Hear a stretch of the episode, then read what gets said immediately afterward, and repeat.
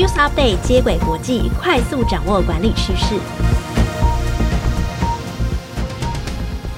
朋友，大家好，我是经理人月刊采访编辑简玉轩，我是经理月刊实习编辑陈田静。欢迎收听经理人 Podcast 的接轨国际。在这个单元中，编辑团队会精选国际财经管理资讯，提供导读和解析，帮助读者掌握管理趋势。今天分享的主题有：美中关系急转直下，雷蒙多警告辉达误踩红线，解析拜习会四大看点。OpenAI 创办人山姆奥特曼为何解雇又回锅？背后理由跟超强 AI 有关。好，今天第一则新闻要带大家来看十月中落幕的拜习会。虽然已经结束了一阵子，但衍生的经济行动还是持续的进行。我们会一并在这则新闻跟大家更新哦。那美中两国的关系呢，持续牵动台海的局势。两国的元首会面呢，每次都是万众瞩目的焦点哦。那可以说是呢，比起旧金山同时进行的亚太经合会，就是 APEC，这个场边的拜习会才是重点吧？就是诶，感仿佛以前应该是现这个实际上的情况应该是 APEC，然后附加拜习会，但现在整个媒体的焦点就是拜习会附加 APEC 哦。那也因为加入了这个拜习会呢，APEC 的时程呢也加入了一个拜习会的会前会。那由美国的财务部部长呢叶伦跟中国的国务院副总理何立峰进行直接的对话。我每次看这种大型的外交盛会的时候，我都会觉得这些各国的高级官员很像是在打太极。因为但其实呢，他们每一次的交锋好像都暗藏玄机，其实是暗潮汹涌。没办法，因为外交。人员他们代表的不是自己，而是整个国家，所以我一定没有办法给你实质的承诺，或是讲话就会比较保守，或者是诶比较和缓，然后那个用语呢，就是字字都是蛮斟酌的。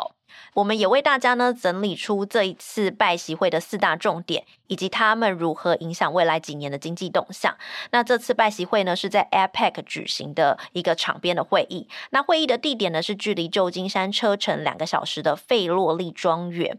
好，那这个庄园呢一直不断的被媒体强调。简单来讲，这个就是一个很漂亮的庄园，然后里面有游泳池啊什么的，然后它也是美国八零年代著名的肥皂剧的取景的地方。好，我不讲这么多了。那根据多家的外媒报道呢，这次拜习会呢，确实呢有缓解美中的紧张情绪，这才是重点，就是美中的关系呢和缓了。因为大家要知道，在二零二二年八月，就是去年，美国国务卿佩洛西访台之后，美中的关系呢就急转直下，双方切断军事上的直接通讯。那二零二二年同年的十一月，美中呢就借由 G 二十的领导人峰会呢进行了一次闭门的会议，美中关系呢又稍微的缓和。但在今年的二月，美军不是击落了一个疑似来自中方的间谍气球嘛？然后那我们那时候在讨论说这个气球到底在干嘛？那大家就怀疑说这个气球一定具备那个情搜的功能，那也让美中的关系又再降到冰点。简单来讲，他们这近近一年的关系就是紧张、和缓、紧张。那到了拜习会，就是又在和缓了。这关系听起来太曲折了吧？所以拜习双方第六次的正式会谈，就让外界预测会是一个回温的迹象。其实也确实如此啊，因为拜习会达成的一个重要共识就是美中切断的军事连线重新接起来了，也就是呢两国元首的直接沟通恢复。那拜登跟习近平呢可以再次热线你和我。哎，你这个梗还蛮老的。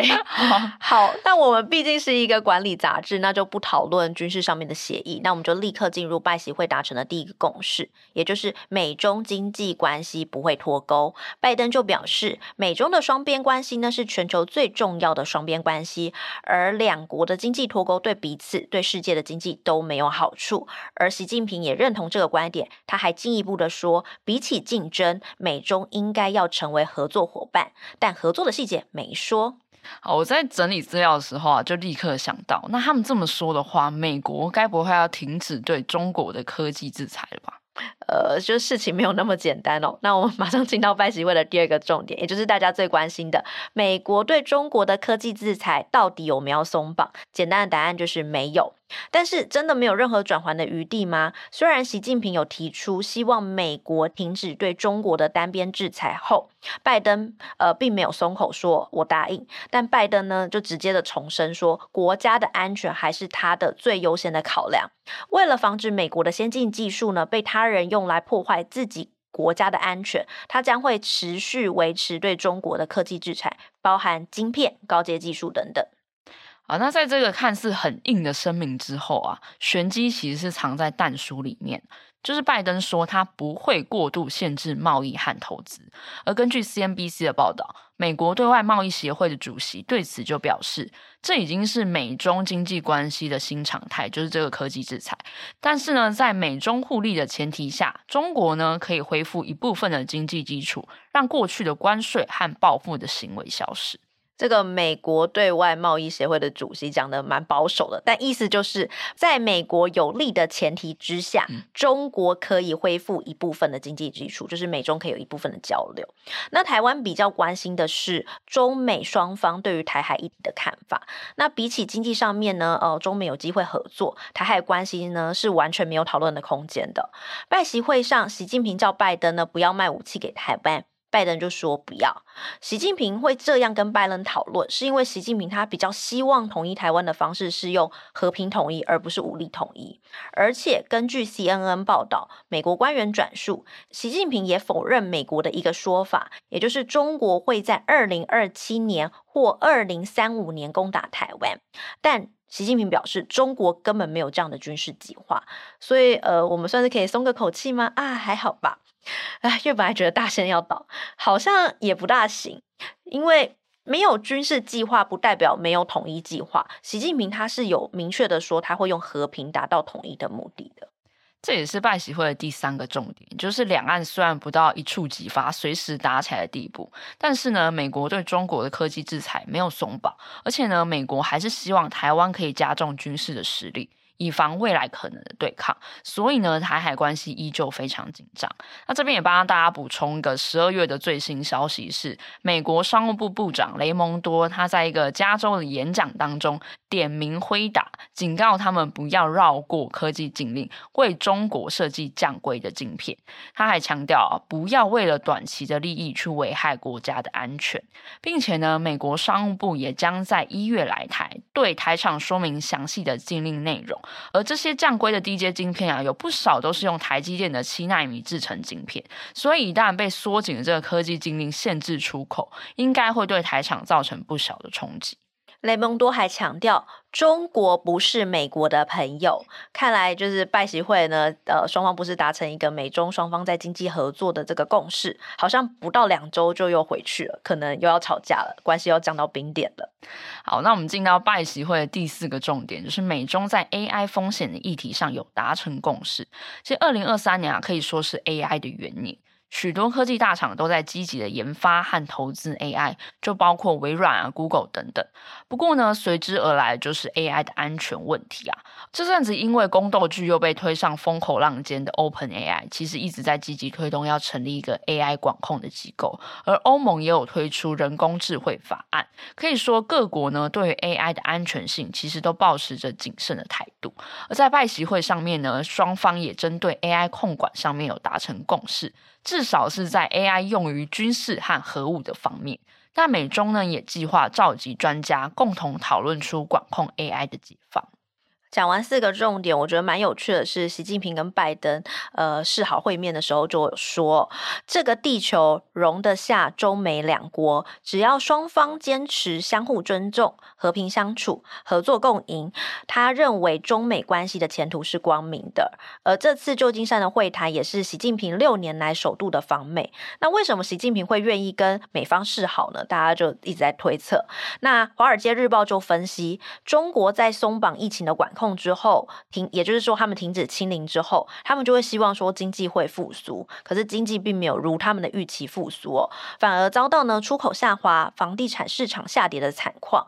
那青年失业率也逐步的上升，这些都是习近平在经济上面遇到的挑战。所以这次拜喜会，其实中国方面的筹码就比较少，所以呢，他们就很希望说可以恢复美中的经济关系。然后如果能够恢复交流，内需的经济也会变好。很明显，习近平的态度也比较。较和缓，我觉得还有一个很好笑，就是拜登他在会后的一个记者会上面，他是有肯定这次中美会谈的成效，但是呢，当媒体询问他你会不会像过去一样称习近平叫做独裁者，那拜登就直接回他。他就是。好，虽然事后拜登有解释说，因为我们两国的政体不一样啊，然后之类的，但记者就哦哦，瞬间抓到标题，就直接把这个独裁者下为这个新闻的标题哦。算是一个蛮坦诚的回答啦。好，好了，我们还是绕回来讲中美会谈这个实质成效啊。彭博社在内的外媒其实有指出啊，虽然中国的经济是有放缓，但并不表示呢他们已经崩盘了。中国对于世界的经济还是有举足轻重的影响力。而 CNBC 也提醒，虽然这次拜习会让中美双方的关系是有放缓，但是呢，台湾即将在明年一月到来这个总统大选，很可能让中美关系和台海局势很随时就急转直下，所以还是不容乐观。结果还没到大选，就是美中关系十二月又降入冰点的，在商务部 警告回答之后，好哦，最后为大家总结一下这则新闻。第六次拜习会的四大重点分别是：第一个，美中经济不脱钩，双边关系放缓；第二个是，虽然美国不限制与中国的贸易和投资，但仍然维持对中国的科技制裁。那商务部部长雷蒙多也表示，美国会再次扩大对中国的晶片禁令。第。三个是在台海议题上，双方毫不退让。习近平希望和平统一，拜登表示会持续对台湾提供军事支援。第四个是美中针对 AI 安全达成基本共识，将召开专家会议讨论 AI 风险的问题。提到美中讨论 AI 发展的风险啊，其实这跟最近 AI 界的宫斗剧也有一点关系哦。大家应该有被这则新闻烧到吧？就是开发 ChatGPT 的 OpenAI 共同创办人山姆奥特曼，他在十一月十七号被董事会无预警开除。其实这个时间点就是 APEC 举行的期间啦。那其实没想到呢，过了不到一周，奥特曼他又被重新聘回担任执行长。所以，我们第二则新闻就要带大家来看，到底发生了什么事？为什么这个执行长要上上下下呢？在做这则新闻的功课以前呢，我就先问 ChatGPT 说，为什么山姆奥特曼会被解雇？然后 ChatGPT 就说，他知道的事情呢，就是局限在二零二二年一月以前，所以他没有办法回答我之后发生的事情。他建议呢，我去看官方的声明。那期待 ChatGPT 后续可以更新资料，然后把这个宫斗的细节写得更清楚哦。那回到这则新闻，虽然已经过了一阵子了，但我们还是想跟大家分享的原因是，OpenAI 把执行长换来换去，这不只是公司内部的事情，它也会对全球的 AI 发展有影响。因为奥特曼主张是商业创新派派的路线，但 OpenAI 的董事会的另外一派是呃认为技术发展同时也要符合社会规范。虽然奥特曼有说他有提到一些监管的法则，但是相较于公司的另外一派，他还是比较前面的。好，所以我认为这个讨论也值得大家去思考，就是在 AI 不可逆转的趋势里面，台湾迟早会遇到科技的发展跟管控之间的两难哦。还是先让我们把目光带回到山姆奥特曼身上。在十一月十七日时呢，OpenAI 表示，经过董事会审查，发现山姆奥特曼和董事会的沟通并不坦诚，因此呢，他们不再相信奥特曼有继续领导 OpenAI 的能力，所以呢，将他解雇，并且由首席的技术长担任临时的执行长。其实这是一个蛮雾煞煞的一个解职声明啊。根据 NPR 的报道，OpenAI 没有回答奥特曼他到底是哪里不坦诚这上面的一些问题，只有说呢，他的行为阻碍到董事会履行职责的能力。那在奥特曼这一方呢，他也没有正面说明他被解职的原因啊，只有在 X 也就是推特上面发文表示，他很喜欢在 OpenAI 的时光，也希望呢他的作为对世界有一些改变。然后呢，微软的执行长纳德拉他就在 X 发文表示说，奥特曼将会领导微软旗下的高端研发团队。虽然奥特曼本人呢很快就有新的归属哦，但 OpenAI 的员工呢就是气得要死。就是周五呢，董事会宣布这个解雇消息之后呢，周一 OpenAI 的七百七十位员工中就有七百四十三位加入联署，就差不多九成的员工联署哦。联署书的内容是质疑董事会的能力，指责董事会呢破坏公司的运作，要求董事会重新聘请奥特曼为 CEO。联署者呢其实还包含一个董事会的成员，就是 OpenAI。的首席科学家苏兹克韦。然后他其实本来在董事会里面是支持这个决定，是解雇这个决定，可是后来又觉得说这个处理方式好像不是很明智，所以呢转而加入联署。那奥特曼呢被解雇过后了五天，周二晚上呢，OpenAI 呢就宣布奥特曼呢在二十二日回归，而且呢也会改选新的董事会。那补充一下，OpenAI 董事会原本是由 OpenAI 的首席科学家苏兹克维和外部的三名董事组成，后来呢外部的董事全面更换，只剩下一位留任。而离开的人呢，就包括首席科学家苏兹克韦哦。不过呢，外界最关心的还是到底 OpenAI 为什么要解雇奥特曼？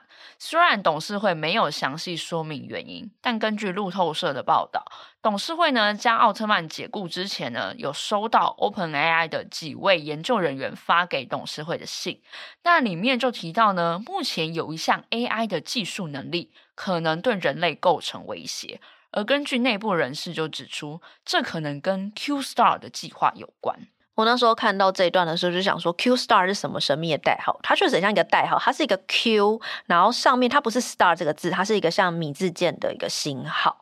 哦，这是那个计划的名称。简单来讲呢，Q Star 的 AI 呢，跟生成式的 AI 是不同的类型。像 ChatGPT 叫做生成式 AI 嘛，它虽然会统计，可它是用统计来预测下一个单词，所以它可以帮助我们写作啊和翻译。我们也常跟它问问题啊，然后它会得到一些答，它会给我们一些答案。所以同一个问题，它会产生出不同的答案。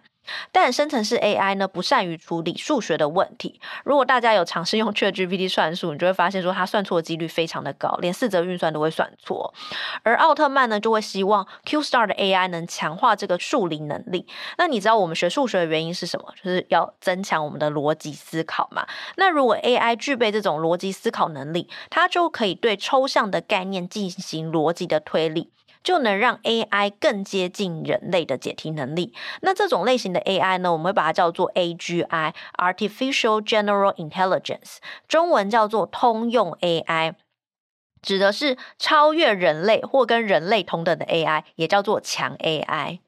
辉达创办人黄仁勋呢、啊，他在前阵子发表演说的时候也有提到，目前机器学习只能做到识别和感知，但还没有办法做到多部分的推理。所以呢，如果能够提升 AI 的推理能力，AGI 呢，大概就可以在五年内跟人类的智慧一较高下。大家可以想象啊，现在 AI 是偏向囫囵吞枣的这种学习，人类喂它什么它就吃什么，也需要我们去指定它学习某一项特别的知识，告知它应该要怎么用，它才会用。但是呢，未来它变成强 AI，它可能就会自主的去学习创新，甚至还会自动的推理。听起来呢，就好像具备了人类的意识。哦，那虽然目前 Q Star 计划，它的 AI 的数学能力大概只有达到小学生水准，也就是说呢，你给它四则运算，它就不会再算错了。不过呢，对于内部来说，已经是一个很大的成就了。就这个好成绩的同时，其实也引发内部的研究人员对 AI 威胁到人类福祉的疑虑，所以他们才会写信给董事会。那董事会呢，在收到这个这封信的四天之后，就将奥特曼解职了。值得一提的是呢，新任的董事会改选之后，先前离开的董事会的外部成员，就包含科技企业家塔莎麦卡利以及。乔治城安全与新兴技术中心的主任海伦托纳，这两位呢都是属于比较支持安全的使用人工智慧。而新任的董事会成员呢，他们比较关注 AI 在商业上的应用，那可能呢会倾向以利利润为导向的呃这个路线。OpenAI 其实一直在人工智慧风险和商业化潜力这两者之间权衡。那大家如果想要知道详细的故事，可以听接轨之前有讲 OpenAI 那一集。那我们先帮大家快速简述一下，就在二零一五年呢，OpenAI 它是以一个非营利组织的形式成立，它的目的是为了要造福全人类，而且呢不受股东和财报压力的限制。但是呢，开发 AI 是很需要钱的，所以呢，在二零一八年，奥特曼就成立一家盈利型的企业，叫做 OpenAI LP，并且呢将所有员工都移到这下面哦。不久之后呢，他们就开发出 ChatGPT。那外界就发现啊，虽然董事会呢保留了非营利组织的这个架构，但是呢，公司的内部就越来越多的商业合作案，也包括微软的注资等等。那 Capital.com 的分析师 Kyle Roda 就表示，奥特曼的回国会让 OpenAI 确立一个更明确的路线，也就是呢，他们将更大胆的开发技术，也也更重视商业上的获利，但同时呢，可能会去减少对于 AI 风险的规避。奥特曼回国，另外一个影响就是微软呢会跟 OpenAI 有更深入的合作。你也知道，这奥特曼离开之后，微软呢马上就欢迎奥特曼来，然后也欢迎说，哎，因为奥特曼离开的 OpenAI 也想辞职的员工也可以加入他们，所以就会发现说，呃，这件事情之后，微软跟 OpenAI 一定会有更深的合作，因为互相在危难的时候相挺嘛。那微软呢也已经承诺呢会提供 OpenAI 呢数十亿的美金呢发展技术，微软也向他们的客户导入这些功能。OpenAI 目前的估值呢超过八百亿元，未来它会有哪些新的计划？然后通用的 AI 何时会出现在我们眼前，都值得持续的 follow。不过我也想跟大家分享，就是个人对于这个 AGI 就是超强 AI 通用 AI 这件事情的看法。如果 AI 可以不用在人类的控制下变得有感知和推理能力，对我来讲，我听到这个 AI 的它可以达到这样的状态的时候，我的直觉是非常非常的害怕。但是我又很担心，说我是会不会搞不清楚状况啊？现在 AI 根本没那么强，然后我就跟大家说，那我们大家都不要用之类的，我就怕这样跳出来也很鲁莽，会阻碍科技的发展。所以我想引述很多外媒和顾问谈到这种。负责任 AI 的概念，就是说，开发者和使用者都应该对 AI 的系统负责。至少最保险的底线，就是 AI 的所有的决策和使用者，最终都还要是人类。那这个强 AI 其实会让我想到经典电影，包括《二零零一太空漫游》，还有《机械公敌》，是不是已经走进现实？一个有思考能力的 AI，真的蛮令人心惊胆战。所以大家要注意是，在重视科技创新的前提，应该要同时去推动对于 AI 技术的一些安全规范，也应该要去明确定义 AI 到底要发展到什么样的程度，它的上限到底要在哪里？他自主思考能力是要到小学生、国中生还是大学生？甚至呢，是不是要考虑不要让他有自主思考或是推理的能力？这件事情我发现目前比较少去讨论到他的能力的上限值。那因为 maybe 现在就是技术还不到位，或者是应用范围还不清楚，所以这样的讨论比较少。但我觉得这样的讨论是必要的，就是我们一定要知道我们让 AI 发展的它的能力值在哪里。不然如果没有定这个能力值，大家就暗自发展很多的技术，那可能突然间就发现说哦，一个突然间一个强 AI，然后它有自主思考能力，然后就危害人类，怎么办？所以这是需要大家去在意的，也要监督政府，然后持续的去推动。最后为大家总结这则新闻：山姆奥特曼在一周内解雇又回锅，为 OpenAI 确立更明确的路线，也就是更大胆的开发技术，重视商业获利。此外呢，他们跟微软合作也会更加深化。很谢谢田静的分享哦。今天我们讨论了两则新闻，分别是美中关系急转直下，雷蒙多警告辉达误踩红线，解析拜习会的四大看点。OpenAI 创办人山姆奥特曼为何解雇又回锅？背后理由跟超强 AI 有关。喜欢经理人 Podcast 的话，欢迎到 Apple Podcast 给我们五星好评。如果有职场困扰，希望我们解答，也可以填写资讯栏中的表单，我们将有机会邀请职场专家为你解答哦。以上内容由简玉璇、陈田静制作，谢谢大家的收听。经理人接轨国际，下回再见，拜拜。拜拜。